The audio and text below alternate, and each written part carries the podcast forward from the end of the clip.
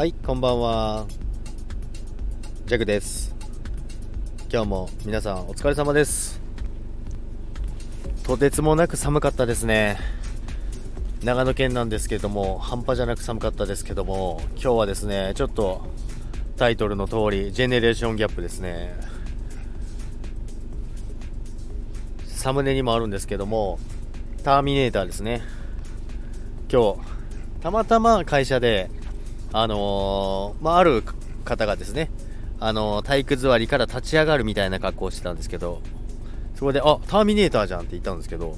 ターミネーターの なぜかそういう話になったんですけども、そこでまあ二十歳の女の子が来たんですけども、いや、ターミネーターって何ですかって。二十歳の女の子、ターミネーター知らないんですね。ターミネーターはやっぱり、まあ、ターミネーター知ってる人は大体もう30、30超えてますよね。だターミネーター、今の子たちはターミネーター知らないんだなと思って、かなり、あ、これがジェネレーションギャップなんだなと思いました。ジェネレーションギャップってあんまり感じたことなかったんですけど、まあでもあれですね、こういう時に、あのー、発見するんですね。初めて感じました、ジェネレーションギャップを。まあでも二十歳だったら絶対見たことないですし、もちろん、